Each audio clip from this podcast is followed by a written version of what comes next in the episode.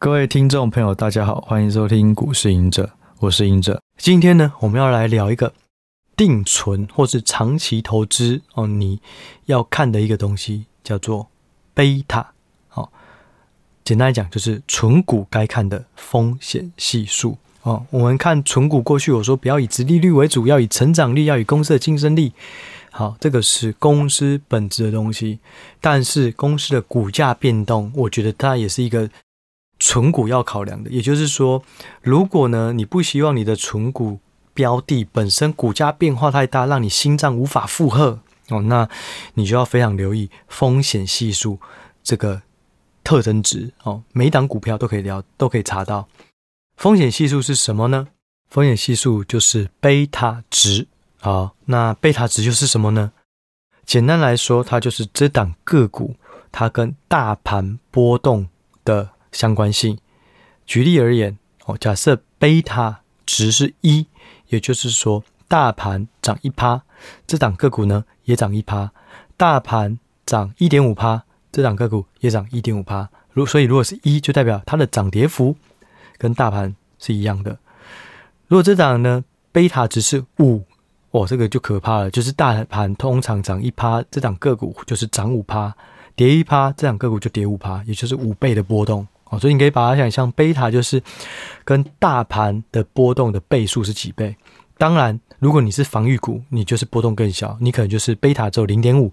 也就是说，大盘涨一趴，它就只有涨零点五趴；大盘跌一趴，它也只有跌零点五趴。那另外一个贝塔的状况是负值。也就是它跟大盘反向哦，大盘涨一趴哦，假设它是负一，大盘涨一趴，它就跌一趴。那什么东西是这样呢？就是反向的，例如反向零零五零哦，那这种的话，它就是有负值，它就主要用来做避险的效果。好，我们过去呢，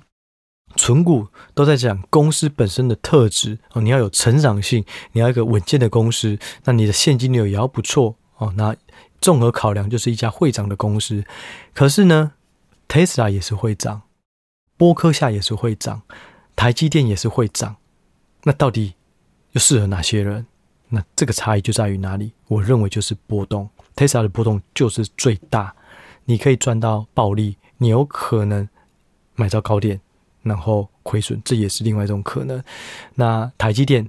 稍微波动才再大一点点，那波克夏。因为它是成千上万的个股所组成的，它是巴菲特精选的股票哦，所以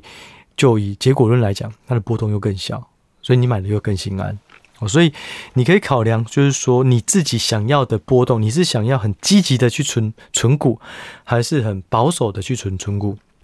如果同样的股票哦，同样三只股票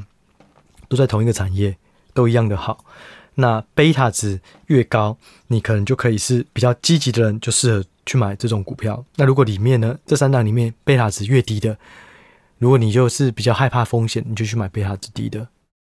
所以呢，就是说，我认为啦，贝塔值是大家在做存股、在找存股标的的时候也要考量到的。我记得 Good Info 哦，就是这个网页哦，你们可以去看哦，这没有业配，就是说我之前查的时候有序最差，它可以看得到贝塔值。哦，我觉得蛮好用的啦。那另外呢，有一个观念哦，我觉得这个东西蛮有趣的，就是说，我知道贝塔值可以来做存股的标的的选择哦，其中一个变数。另外就是说报酬率，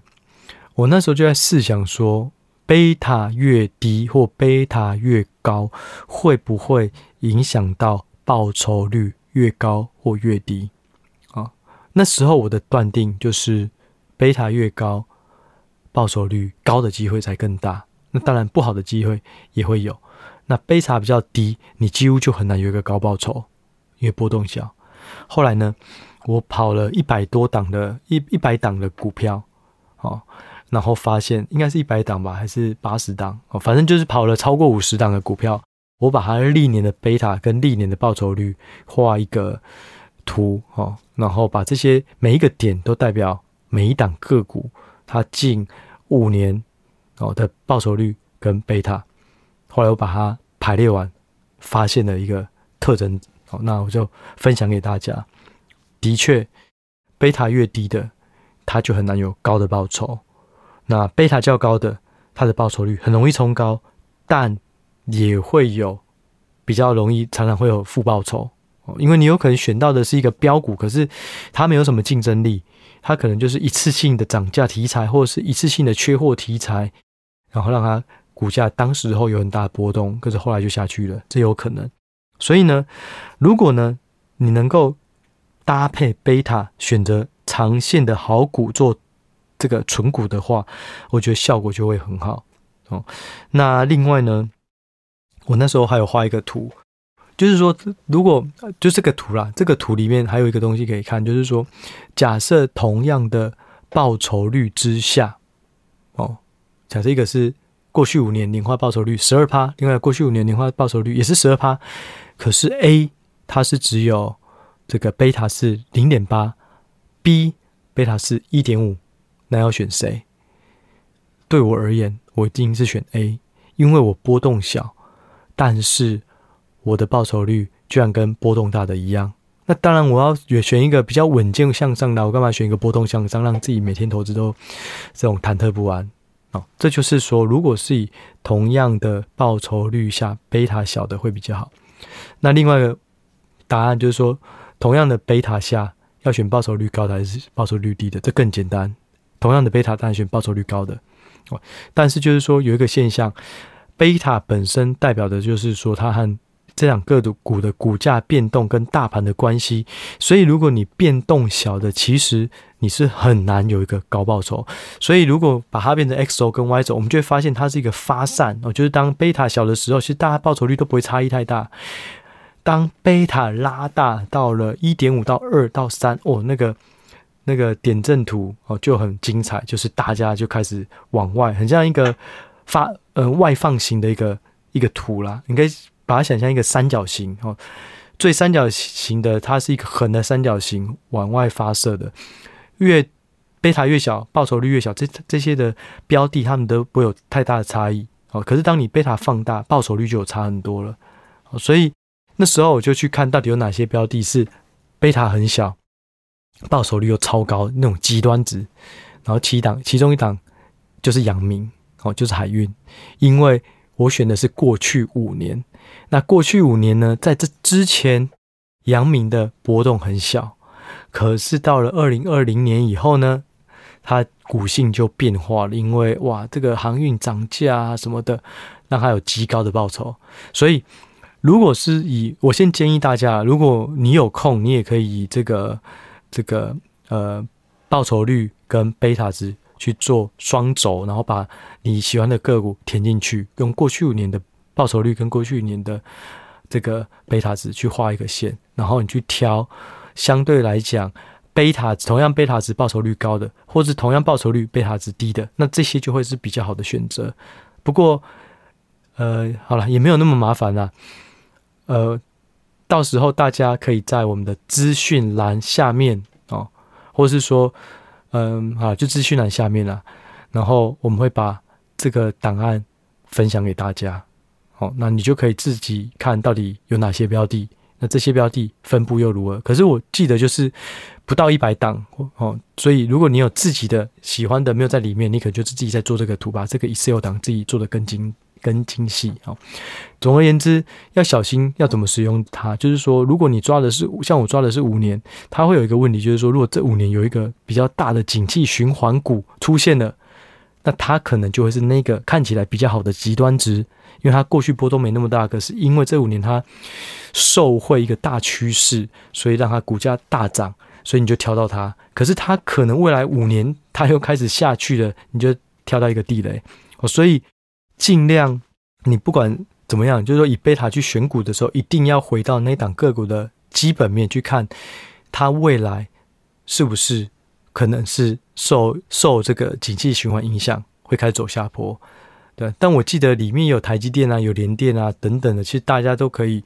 去找看看。但是我觉得一个很重要，就是说我们不要只看殖利率，其实贝塔也是非常重要的。其实以前我们在，我记得。几年前那时候在当基金经理人的时候啊，我也会去整理每一档个股的贝塔。可是 Bloomberg 哦，这个资料库它其实还有提供一个叫做股价的两百日变化呃标准差哦，它也是在衡量一个股价的变动。简而言之啊，对于投资的理论哦来讲的话，所谓的报酬率就报酬率，就是赚到的钱嘛。那所谓的风险是什么？其实风险就是股价标准差，也就是股价的变化。当波动越大，风险就越大；波动越大，代表标准差越大，也代表风险。哦，所以我也会去看说，一样，就像刚刚讲的，如果同样的报酬率之下，我当然选择波动最小的、贝塔最小，或是股价变化最小的。那这样代表我是很稳定的向上，那当然这是更好的股票。我不喜欢一个波动，其实波动本身对股票来讲的话，假设报酬率一样，它。波动越大，它不是好事，代表它的股性比较不稳哦。所以，我以前在当经纪人的时候啊，也会去整理不同标的的这个标准差或是贝塔。那我们把它配起来的时候，你就会有一个你的贝塔哦。假设我们这样讲好了，我可能有 NVIDIA，有没有 Microsoft，有 Visa，然后可能还有 Apple 哦，随便。然后它里面的这个。呃，贝塔呢，可能分别是一点二、一点五、二点一、三点一之类的，哈，就，随便。当你有的这些你的持股的贝塔值以后，你再算出还你的持股每档的占比是多少，你就可以每一档贝塔去乘上它的持股比重，算出来你这个投资组合的贝塔，去决定这个是不是你要的波动承担的风险，也就是说，我如果把里面的标股和 NVIDIA 贝塔最高的放最高，你就会发现，哎，你的整个投资组合的平均下来的贝塔可能是三了哦。假设随便讲哦，假设是三了，诶，可是大盘如果变化一趴，代表我这个投资组合会变化三趴，这太高了。那我就把高贝塔的降下来，把低低贝塔，例如我再加一个 Verizon 哦这种电信股。它贝塔可能只有零点五、零点六，它就可以拉低平均，降低我的波动。所以，假设你的资金开始越来越大了，你要做投资组合，你也可以做这个，用这个方式去定义出你的投资组合的贝塔要多少。那这个贝塔就取决于，如果大盘涨或跌，你希望它的变化是在什么范围内，才不会影响到你的资产这么多哦。但是，就像刚刚提到的啦。低贝塔的，它也很难有高的报酬率，就是鱼与熊掌难以兼得啦。低贝塔的还是不容易有好的报酬率，高贝呃高报酬率的也很难是低贝塔。哦，所以就像我记得这个电信股啊，就是中华电信，它的贝塔好像也是只有零点多而已。哦，所以就是说，当大盘不好的时候，大家就去买电信股，是因为跌的时候它也跌的，这大盘跌一趴，它可以才跌零点几趴就有防御性。所以就是说，大家可以自己去透过贝塔的方式去做存股，这是第一个。第二个就是说，以贝塔的方式去定义你的投资组合的波动，对于大盘股价变化的波动有多少？所以我认为贝塔看起来好像，嗯，对，它就是一个大盘的相关性，不知道怎么用啊，其实就是这两个用途。我觉得大家如果有时间哦，也可以下载我们的那个呃资讯栏的这个档案，然后呢去。把自己的投资组合以同样的方式，然后你去算出你的贝塔是多少，我觉得这样会更精准去掌握你的投资组合的框的轮廓啊。那当然最重要的，贝塔只是一个参考值，最重要的是你本身标的挑的好不好，它到底会不会涨，这才是重点。所以当你全部的标的都挑出来，你的王牌就是这五只、这三只，好，那你想要的这个，你觉得这三只、这五只都一样好？那你想要承受的波动有多大，你就是用贝塔的方式去计算出来。我觉得多少来讲，就会用量化的的方式去管理你的投资组合。那我觉得这个是不错的方式。好，所以这一集呢，也就分享贝塔的观念到这里，我们就下一集再见喽，拜拜。